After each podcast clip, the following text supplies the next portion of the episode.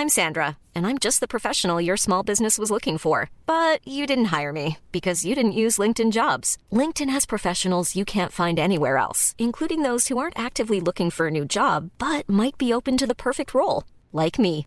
In a given month, over 70% of LinkedIn users don't visit other leading job sites. So if you're not looking on LinkedIn, you'll miss out on great candidates like Sandra. Start hiring professionals like a professional. Post your free job on linkedin.com/people today.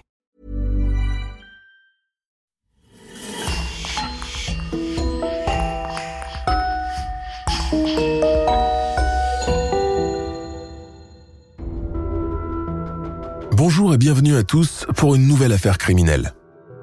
Nous avons une grande nouvelle aujourd'hui, notre abonnement est désormais disponible sur Apple Podcast. Abonnez-vous pour accéder à tous nos podcasts bonus déjà publiés et écouter instantanément nos épisodes réguliers avec plusieurs jours d'avance. Un grand merci à Louise Prudhomme, Léo Brèche, qui sponsorise le podcast. Nous remercions aussi Julie Archambault et Julien Groulard. Si vous voulez des podcasts inédits, rendez-vous maintenant sur lecoinducrime.com. Et on commence. Nous sommes le 3 janvier 1970, à Lansdowne, dans le sud du comté de Baltimore, dans le Maryland, aux États-Unis. Un homme et son fils sont en train de chasser près d'une décharge de fortune. Pendant leur partie de chasse, ils font la macabre découverte d'un corps. Il s'agit du corps de sœur Catherine Sesnick, une religieuse catholique de 26 ans qui enseignait l'anglais et le théâtre dans la ville de Baltimore. Elle avait mystérieusement disparu quelques semaines auparavant et personne n'avait pu trouver sa trace jusqu'à ce fameux 3 janvier 1970. Qui était sœur Catherine Sesnick? Comment est-elle morte? Qui l'a tuée? Pourquoi parle-t-on encore d'elle après tant d'années? Aujourd'hui, je vous propose de plonger dans l'histoire poignante de cette femme qui était pourtant aimée de tout le monde, sauf des prêtres.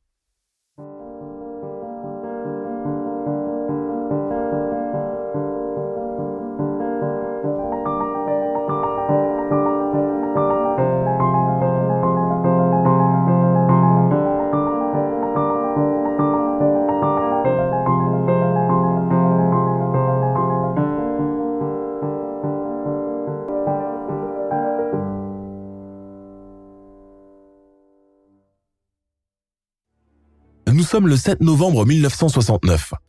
Tard dans la soirée, le téléphone du bureau de la police judiciaire de Catonsville, dans le comté de Baltimore, retentit. C'est sœur Helen Russell Phillips qui est à l'appareil.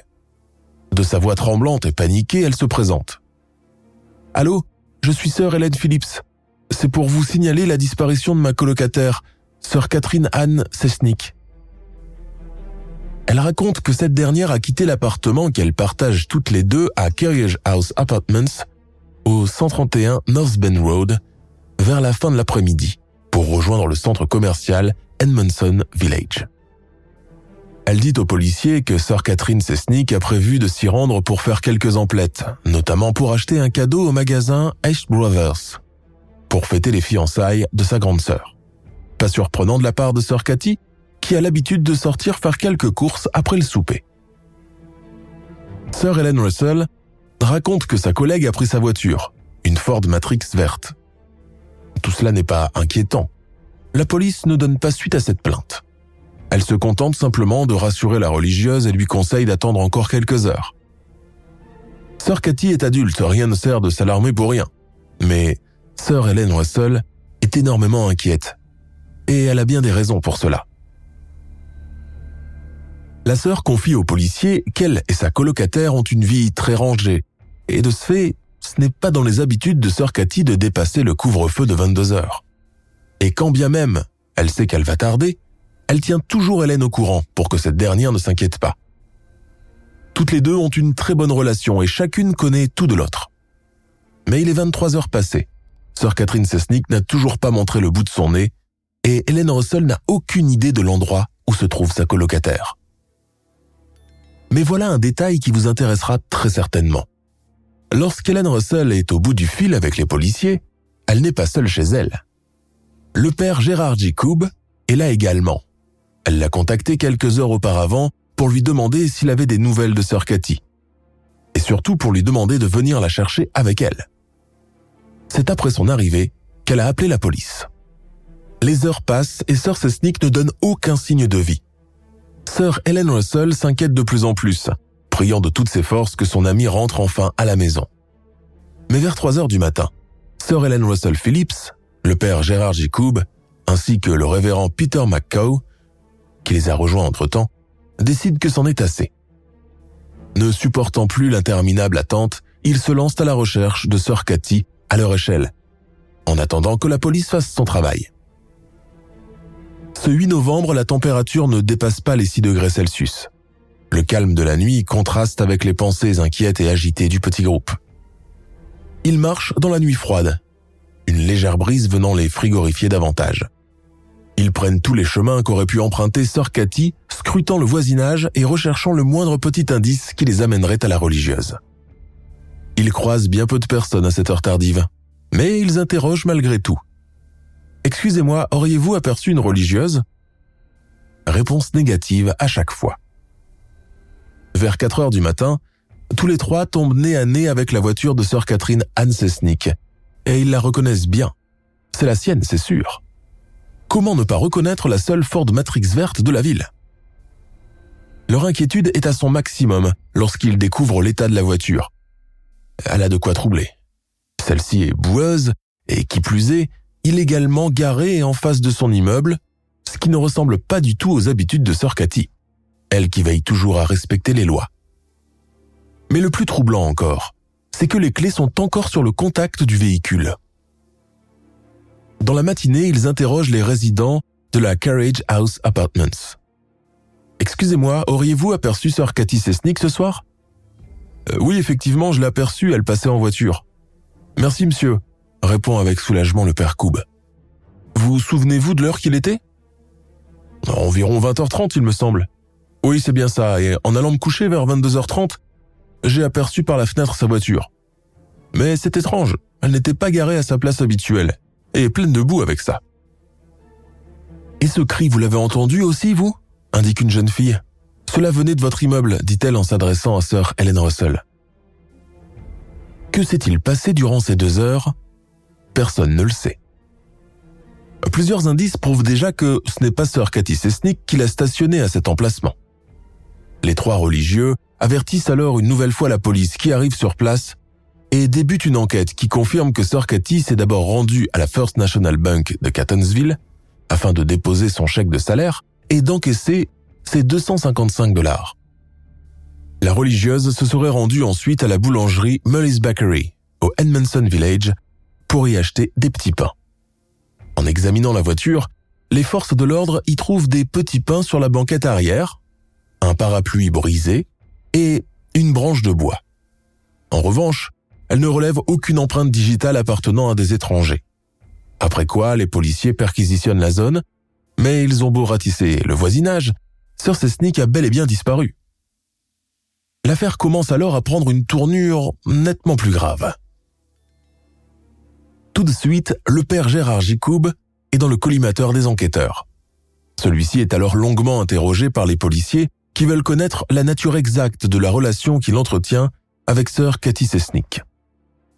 De prime abord, le prêtre leur dit tout de suite qu'il s'agit d'une amie et collègue qui travaille avec lui dans la même école. Une relation purement platonique, affirme-t-il. Mais cela sonne faux pour la police, qui se demande pourquoi sœur Hélène Russell a pensé à appeler le père Koub avant de les appeler. Pourquoi était-ce lui la première personne à contacter dans cette situation d'urgence? En réalité, si la police a des soupçons, c'est bien parce qu'elle détient quelque chose qui compromet beaucoup le père Koub.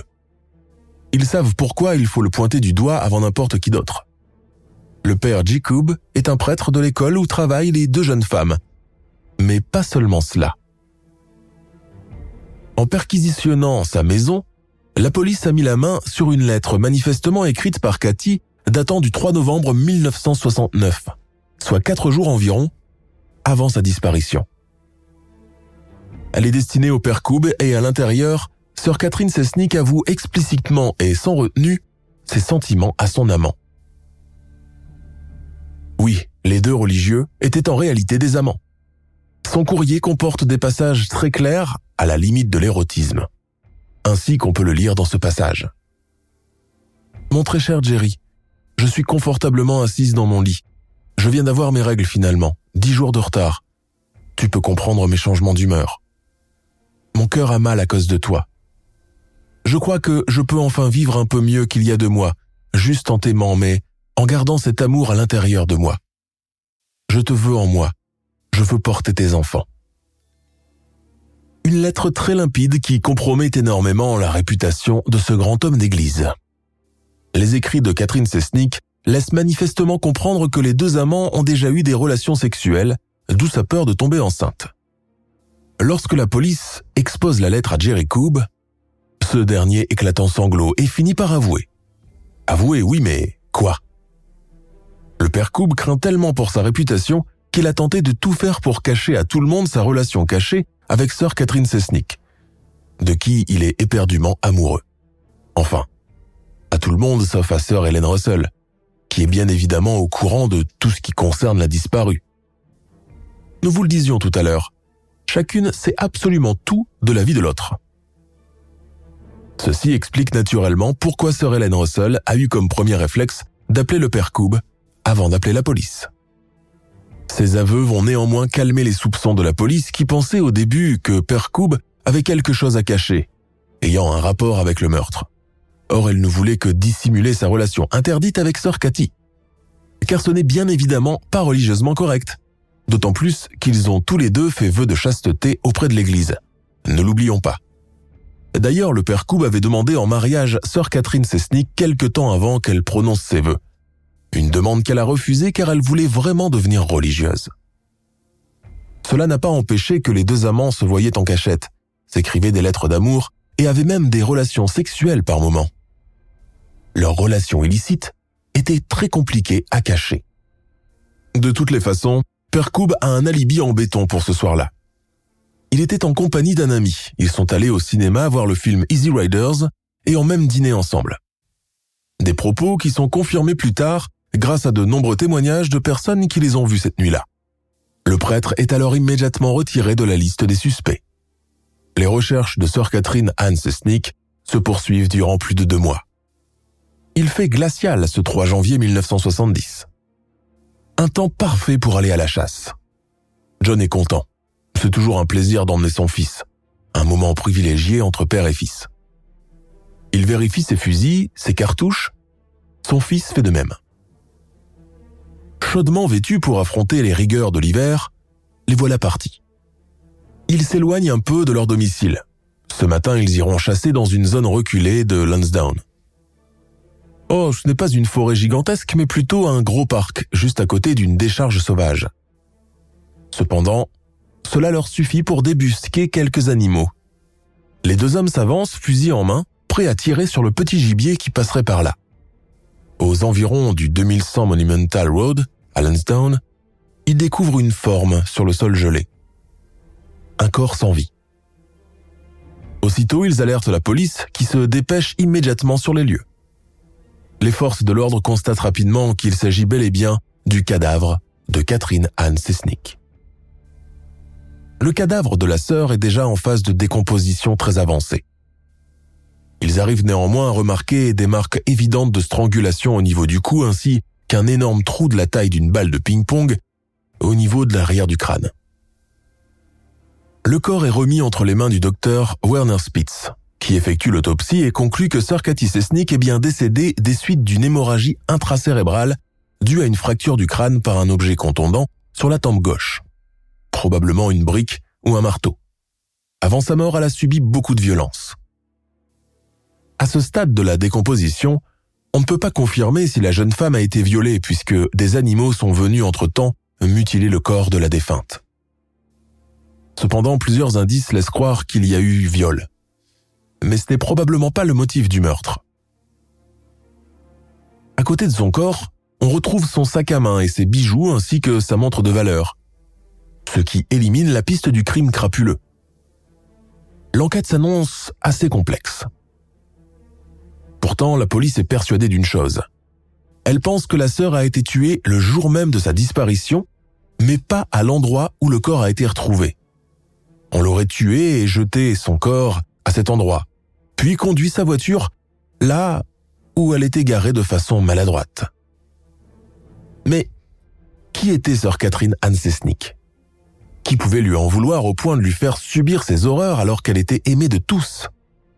Qui avait vraisemblablement quelque chose à lui faire payer Catherine Anne Sesnick est née le 17 novembre 1942 dans le quartier de Lawrenceville à Pittsburgh, dans l'État de Pennsylvanie. Elle est la fille de Joseph et Anna Omulak Sesnick. Ses grands-parents paternels, Jean et Johanna Tomek Sesnick, sont d'origine slovène. Ils ont émigré de Yougoslavie à Pittsburgh, tandis que son grand-père maternel, Joseph Omulak, est yougoslave, et sa grand-mère maternelle, Martha Udok, autrichienne. D'où le nom Sesnik, qui n'est pas un nom typiquement américain. Catherine Sesnik a trois frères et sœurs dont elle est l'aînée. Sœur Catherine Anne Sesnik intègre des écoles catholiques et étudie durant toute son enfance et son adolescence à la St. Mary School sur la 57e rue et à la St. Augustine High School, toutes les deux situées à Lawrenceville. Elle devient major de sa promotion de l'école secondaire catholique dans la promotion 1960, où elle est également élue reine de mai et présidente des terminales et du conseil des étudiants. Elle était si bien entourée par les sœurs qu'elle a été attirée par la religion. Cela l'a ensuite poussée à entamer une carrière religieuse. À 18 ans, à sa sortie de l'école secondaire, Cathy Sesnick déménage pour Baltimore dans le Maryland pour s'y installer et y travailler. En 1967, elle prononce officiellement ses vœux auprès de l'Église et devient ainsi une religieuse. À l'époque de sa disparition, sœur Catherine Anne Sesnick était enseignante au lycée de l'Ouest à Baltimore. Un métier qu'elle avait commencé à pratiquer dès l'âge de 23 ans dans une école catholique dédiée aux filles nommée Western High School de Baltimore. L'école vient juste d'ouvrir ses portes. Elle y enseigne la littérature anglaise et les arts dramatiques. Sœur Cathy est très aimée par ses collègues et par ses élèves. C'est une enseignante attentionnée, bienveillante, sensible, douce, aimante et très passionnée, ce qui la rend très attachante. Elle est surtout jeune, ce qui facilite la complicité avec les élèves qui aiment se confier à elle. Elle est sœur, oui, mais elle est quand même une sœur très moderne. Elle s'habille en civil, elle sort les soirs avec d'autres sœurs, cela lui arrive de faire la fête, etc. Bref, elle est vraiment très appréciée. Elle est surtout au courant de beaucoup de secrets ténébreux que ses élèves lui confient. Pour en revenir au prêtre Koub, bien qu'il ait été soustrait de la liste des potentiels coupables, les policiers sont persuadés que ce dernier cache quelque chose, ou du moins, il tente de protéger quelqu'un. Mais nous sommes dans les années 70. À cette époque, l'Église a beaucoup plus de pouvoir qu'aujourd'hui et protège ses ouailles.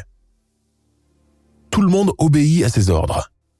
Alors que la police tente toujours de tirer les verres de nez de Gérard Jicoub, l'Église catholique intervient, mettant un terme à tous les interrogatoires. La consigne est claire, il faut laisser le prêtre Koub tranquille. Les policiers n'ont pas d'autre choix que de respecter cette demande. À la suite de quoi, l'enquête est oubliée pendant quelque temps.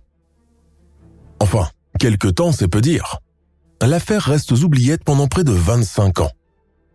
En 1995, l'enquête revient sur le devant de la scène et revient cette fois-ci avec beaucoup de surprises, puisqu'elle a pris un tournant à 360 degrés.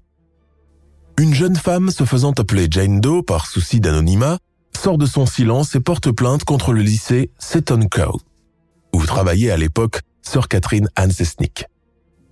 Elle porte plainte contre deux prêtres, les pères Joseph Maskell et E. Neil Magnus, mais aussi contre un gynécologue nommé Christian Richter, l'archidiocèse de Baltimore et l'archevêque William H. Killer. Elle accuse les premiers de l'avoir violée, harcelée, molestée, et ce à plusieurs reprises. Quant aux autres, elle les accuse d'avoir participé et d'avoir couvert les crimes. Elle affirme aussi que les deux prêtres ont également abusé sexuellement d'autres élèves et se livrent à un trafic d'êtres humains avec d'autres jeunes écolières dont ils ont la garde. Un peu plus tard, une jeune femme nommée Jane Weiner, accompagnée d'une autre fille répondant au nom de Teresa Lancaster, déclare que sœur Catherine Anne Sesnick était au courant de tout ce qui se tramait dans le lycée. Elle est même venue une fois me demander si les prêtres faisaient du mal aux filles, confie Weiner. Cette dernière s'était alors contentée d'acquiescer. La femme affirme également que sœur Catherine Anne Sesnick était la seule à leur venir en aide, ainsi qu'aux autres filles abusées par le prêtre Joseph Maskel. Un élément pour le moins très intéressant. Selon le témoignage des deux femmes, sœur Sesnick semblait être la seule qui était outrée et qui voulait prendre action contre ces abus. Selon Teresa Lancaster et Jane Winner, les autres religieuses et les autres prêtres étaient trop terrifiés par le comportement dictatorial de Joseph Maskell pour oser faire ou dire quoi que ce soit. Les deux femmes adjoignent à ces propos qu'elles pensent fermement que Sœur Cathy a été assassinée parce qu'elle en savait un peu trop et surtout qu'elle avait la ferme intention d'avoir une sérieuse discussion avec l'archidiocèse de Baltimore, une circonscription ecclésiastique de l'Église catholique dans le Maryland. Durant cette réunion, elle s'apprêtait vraisemblablement à parler de cette situation. À en croire certains témoignages, sœur Catherine Anne Sesnick avait même recueilli des preuves et de nombreux témoignages au sujet des abus des prêtres et s'apprêtait à dévoiler ces derniers au public. Ce qui aurait plongé l'Église dans un énorme scandale. Et comme à l'école, les bruits courent vite. Cela a fini immanquablement par arriver aux oreilles de Joseph Maskell. D'ailleurs, la victime qui se fait nommer Jendo raconte que la soirée avant la disparition de sœur Catherine Sesnick, elle était allée chez elle pour se confier et lui faire part de toutes les horreurs qu'elle subissait de la part des deux prêtres. À un moment de la soirée, Joseph Maskell et Inel Magnus sont entrés dans l'appartement sans frapper à la porte, et voyant la jeune fille en pleurs dans les bras de sœur Cathy, ils ont alors compris que cette dernière était déjà au courant de tout. Jendo a fini par quitter l'appartement et le lendemain, Cathy a mystérieusement disparu. Et lorsqu'on demande à ces femmes pourquoi elles ne se sont pas manifestées bien avant, elles ont une réponse toute faite au bout de la langue. Une réponse qui paraît très plausible. Elles craignaient d'être poursuivies et assassinées à cause de ce qu'elles révéleraient. Joseph Maskell avait tellement de pouvoir qu'elles craignaient véritablement pour leur vie ce n'est que lorsqu'il est décédé des années plus tard qu'elles ont enfin pu libérer leurs paroles. Et ce ne sont pas des cas isolés. En effet, après ces déclarations glaçantes, l'enquête a révélé que ces jeunes femmes n'étaient pas les seules à avoir été abusées sexuellement. Une bonne trentaine d'autres jeunes hommes et de jeunes femmes ont affirmé plus tard qu'ils avaient également été victimes des vices du père Joseph Maskell. À l'époque, toutes ces victimes se sont réunies et ont entamé des procédures judiciaires à hauteur de 40 millions de dollars à l'encontre du père Vert. Toutes les victimes avancent à quelques détails près les mêmes propos. Tous ont plus ou moins subi les mêmes horreurs. Des actes sexuels forcés et sans consentement, des menaces de mort, des administrations de drogue, de l'hypnose, tous ces actes effectués avec beaucoup d'animosité. On vous épargne les détails. Que cela, l'enquête va encore plus loin. On découvre qu'à l'époque des faits, plusieurs policiers étaient impliqués dans cette histoire et parmi eux, un gynécologue qui auscultait les victimes pendant que le père Joseph Maskell faisait ses petites affaires. Malheureusement, le père Maskell était à l'époque l'un des prêtres les plus importants de l'église de Baltimore. Celle-ci a fait en sorte qu'il s'en sorte sans dommage. D'autant plus qu'il n'existait aucune preuve reliant le père Maskell au meurtre. L'affaire est alors classée sans suite, au motif qu'elle avait été portée après l'expiration du délai de prescription. La Cour d'appel du Maryland a confirmé la décision du tribunal, jugeant la plainte sans fondement. En effet, il faut savoir qu'aux États-Unis, notamment dans les cas d'agression sexuelle, on ne peut porter plainte après une certaine période puisque cela discrédite la valeur des témoignages. Or, ces faits remontent aux années 60 et 70. La plainte de Teresa Lancaster et de Gene Winner a été rejeté d'un simple revers de main. En 2016, le département de police du comté de Baltimore décide de réaffecter l'affaire à de nouveaux officiers, les précédents étant désormais en retraite. La nouvelle direction les incite à avoir un regard neuf sur l'affaire et à procéder à de nouveaux entretiens ainsi qu'à une enquête supplémentaire plus approfondie sur les accusations d'abus sexuels du lycée de Cow. Pour élucider cette affaire une bonne fois pour toutes, après avoir obtenu l'autorisation de l'Office du procureur de l'État, le département de police du comté de Baltimore procède à l'exhumation du corps de Maskell, décédé en 2001 d'un accident vasculaire cérébral. Cependant, il ne trouve aucun échantillon d'ADN qui pourrait correspondre aux éléments relevés sur la scène de crime originale de Catherine. La porte-parole de la police, Elise Armacoste, déclare néanmoins que cette découverte n'exclut pas totalement Joseph Maskell de la liste des suspects. Finalement, il est révélé de façon officieuse que le diocèse a remboursé de nombreuses victimes présumées de Joseph Maskell pour étouffer les affaires depuis 2011. L'archevêché a eu raison de certaines des victimes de Joseph Maskell en leur proposant une indemnisation, ce qui est en soi un outrage. C'est même une véritable insulte lorsque l'on voit le ridicule des sommes allouées à côté de la gravité des faits. Mais voilà que Jean Wenner fait une déclaration choc. Elle raconte qu'un ou deux jours après le 7 novembre 1969, soit le jour du présumé meurtre de Sir Cathy, le père Maskell la convie dans son bureau et l'invite à faire une promenade en voiture avec lui. Jane Wenner a 16 ans à l'époque, trop jeune pour s'affirmer et oser refuser l'invitation. De plus, elle a déjà été abusée par le père, et par peur de devoir subir une nouvelle fois l'agression, elle finit par accepter à contre-cœur. C'est alors que l'ecclésiastique la conduit dans un site boisé près de Fort Meade, dans une sorte de dépotoir. Il stationne, la fait sortir de la voiture et la dirige vers une benne géante pour lui demander de regarder à l'intérieur. C'est là que la jeune fille découvre avec la plus grande terreur du monde le corps de sœur Catherine Sesnick. Aucun doute, elle la connaît très bien, c'est bien elle. Elle ne peut pas se tromper. La jeune fille reste pétrifiée devant le corps de sa professeure. Elle devine que la mort est toute récente puisque le corps n'a pas encore entamé le processus de décomposition. Cependant, elle remarque que des larves et des asticots sont en train de ramper sur le visage de la malheureuse religieuse. D'ailleurs, elle se souvient d'avoir tenté à plusieurs reprises de les repousser, tout en répétant au prêtre ⁇ Aidez-moi, aidez-moi, il faut enlever les larves !⁇ La seule réaction qu'a le prêtre à ce moment-là est de s'approcher de la jeune femme et de lui chuchoter à l'oreille. Vous voyez ce qu'il se passe quand vous dites de mauvaises choses sur les gens? À ce moment, elle est tellement terrorisée par la menace qu'elle décide de se museler et de ne rien dire sur ce qu'il s'est passé. Les propos troublants de la jeune femme vont d'abord être remis en question par des scientifiques qui avancent qu'il est impossible pour des asticots et des larves de vivre à cette période de l'année. Mais ces hypothèses sont vite démenties par le pathologiste qui a effectué l'autopsie et qui confirme bien avoir repéré la présence d'asticots à la fois dans la bouche et la trachée de la victime. Mais son rapport d'autopsie ne sera jamais rendu public. Il convient de noter qu'un autre événement est venu ébranler l'enquête. Le 13 novembre 1969, soit quelques jours après la disparition de Sir Cathy, le corps de Joyce Malecki, une femme d'environ 20 ans, ressemblant étrangement à Jean Wenner, est découvert par deux chasseurs à l'endroit où cette dernière avait vu le corps de Cathy Sesnick, dans la zone d'entraînement de Soldier Park à Fort Meade.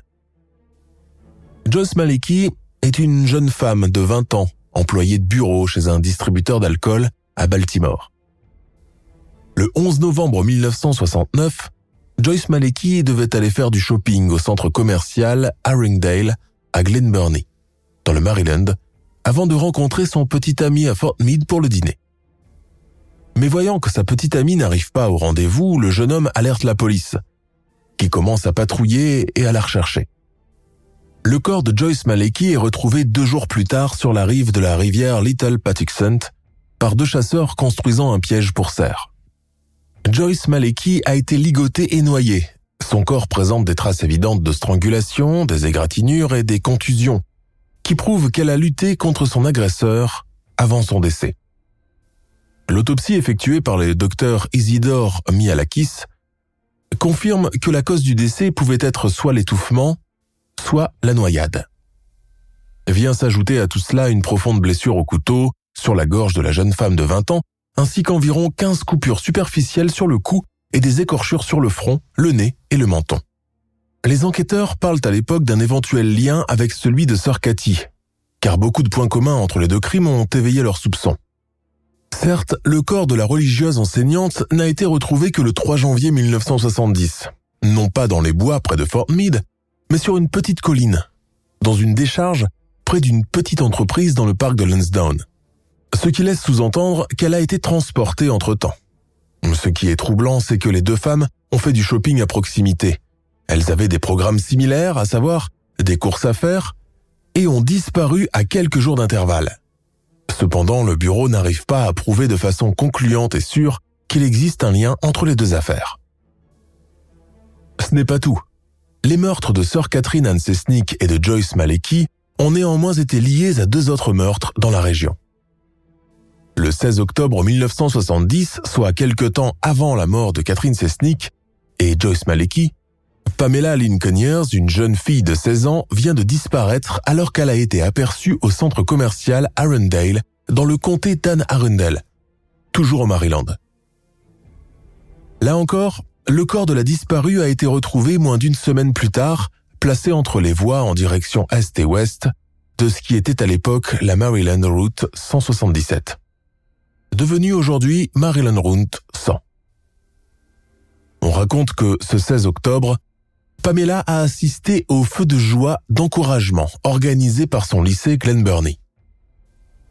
Plus tard dans la soirée, la jeune femme a conduit la Dodge Monaco 1967 de sa famille au centre commercial Arundel à Glen Burnie, et c'est à cet endroit-là qu'elle a été vue vivante pour la dernière fois.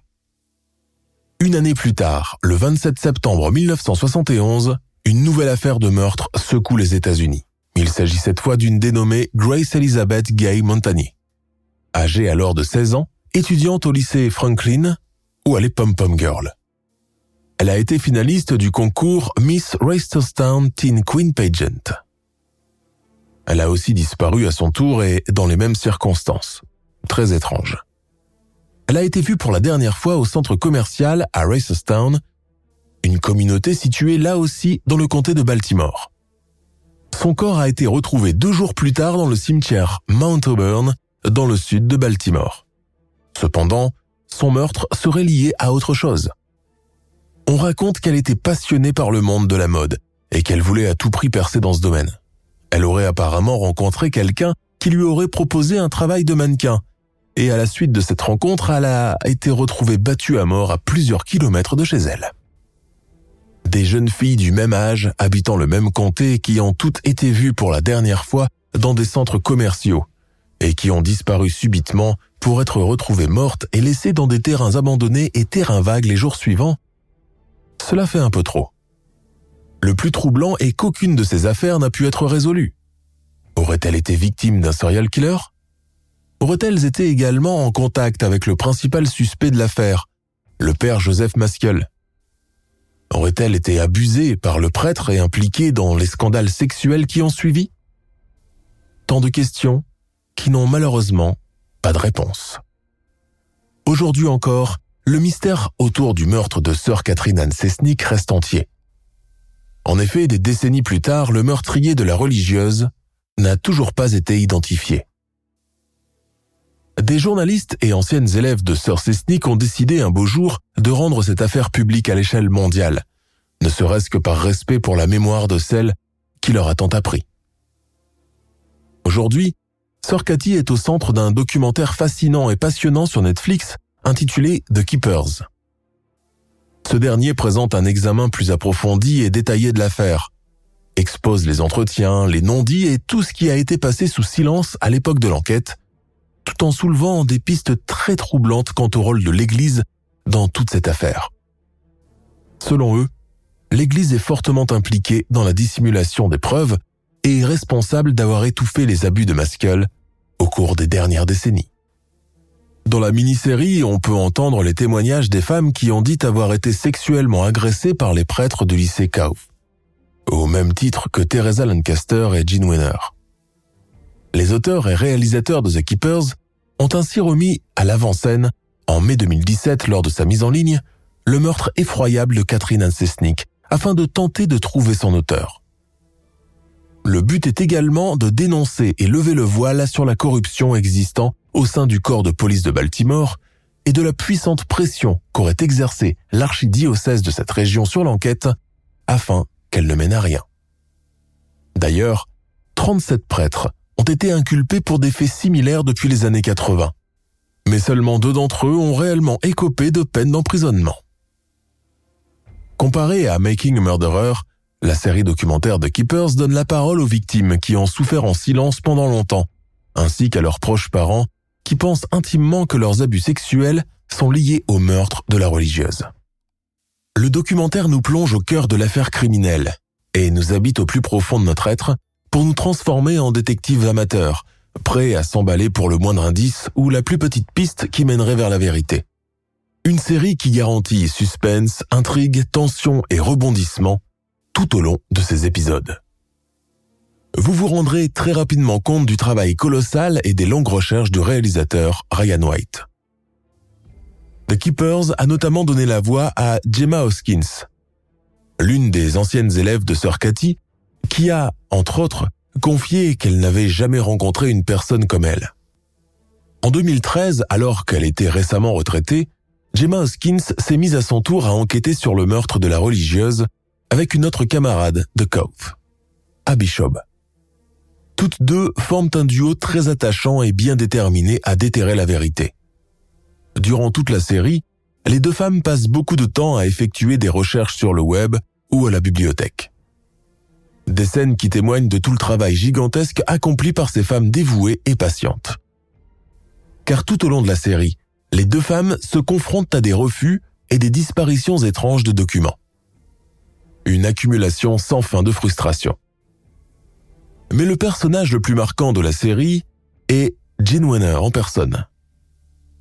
Dans le documentaire, la dame aujourd'hui très âgée raconte sans tabou et en détail les abus sexuels qu'elle a subis de la part des prêtres. Elle y raconte son cheminement difficile vers la guérison et explore ses douloureux souvenirs enfouis. Elle aussi dénonce les mensonges et la lâcheté de l'archidiocèse de Baltimore et regrette profondément l'impuissance de la justice américaine la mini-série a fait un tabac dès sa sortie sur la plateforme Netflix, profitant de la notoriété de l'équipe de Making a Murderer, qui avait fait également beaucoup de bruit. De la même façon que cette dernière, The Keepers est réalisé comme un thriller, tellement les faits sont poignants, et chaque épisode se conclut sur une révélation qui pousse le spectateur à aller jusqu'au bout des sept épisodes et à prononcer son propre verdict sur le ou les coupables. Pour en revenir au père Joseph Maskell, il n'aura finalement jamais été inculpé de rien malgré les nombreux témoignages qu'il accablait.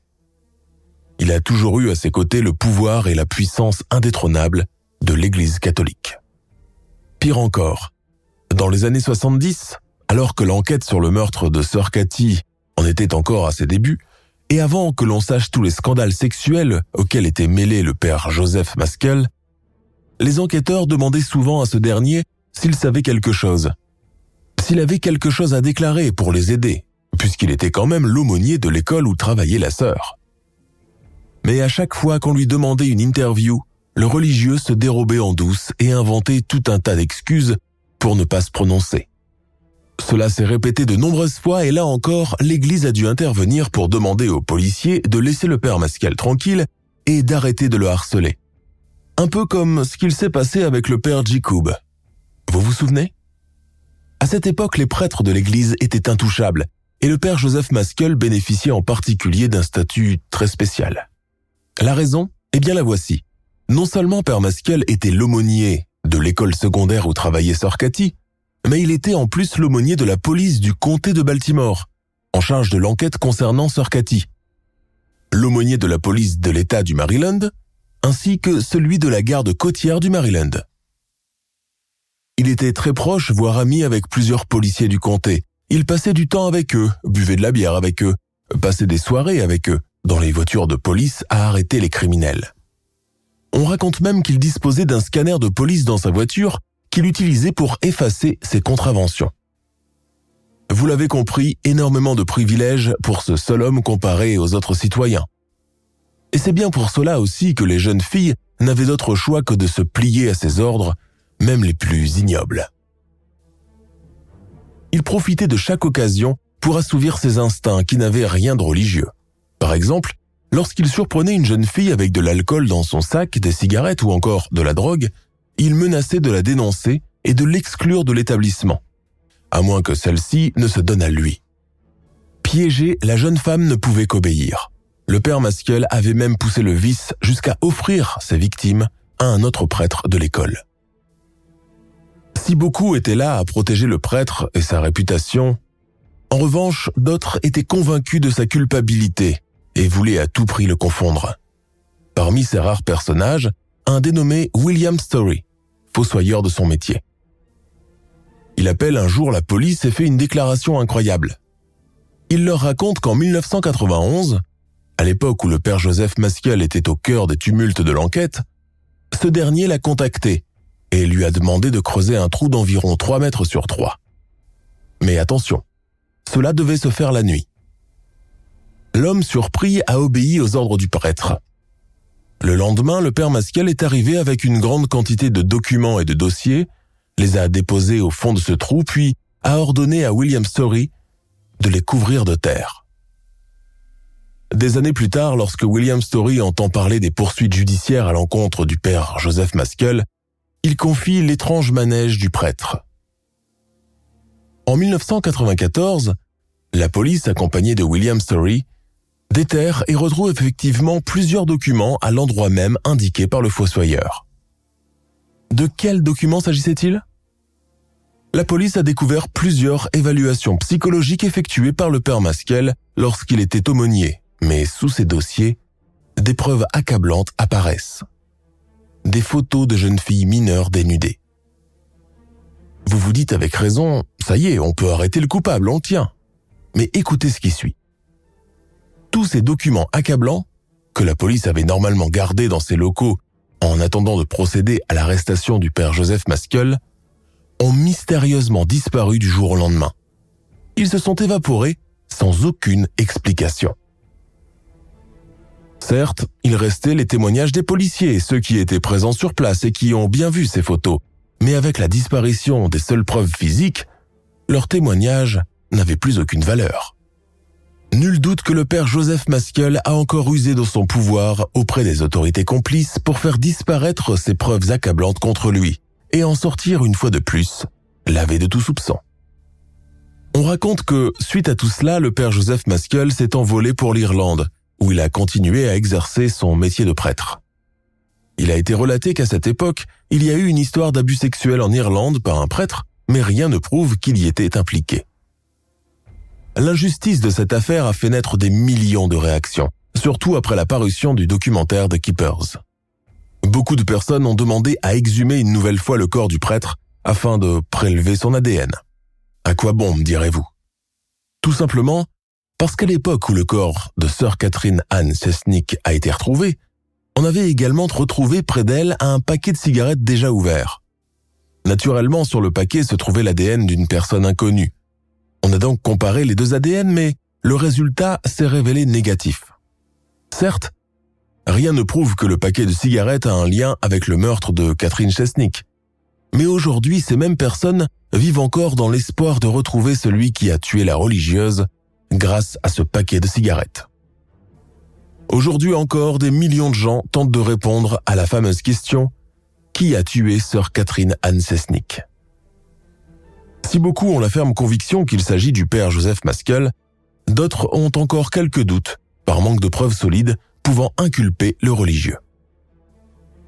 Les différents protagonistes de cette histoire sont actuellement encore en vie, et parmi elles, beaucoup continuent à étouffer la vérité. Peut-être saura-t-on un jour ce qu'il s'est réellement passé pendant les quelques jours précédant le décès de Sir Sesnick, ainsi que pour les autres meurtres inexpliqués survenus à la même époque.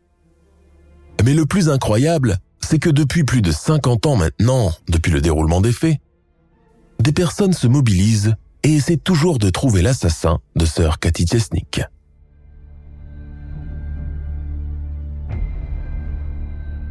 Nous sommes à la fin de notre émission du jour. N'hésitez pas à écouter les autres émissions du podcast et à prendre 5 secondes pour nous laisser un 5 étoiles sur iTunes. C'est vraiment très important pour nous. Vous pouvez aussi vous abonner pour ne pas rater les prochains épisodes et nous suivre sur Facebook pour nous en proposer de nouveaux. Merci et à bientôt.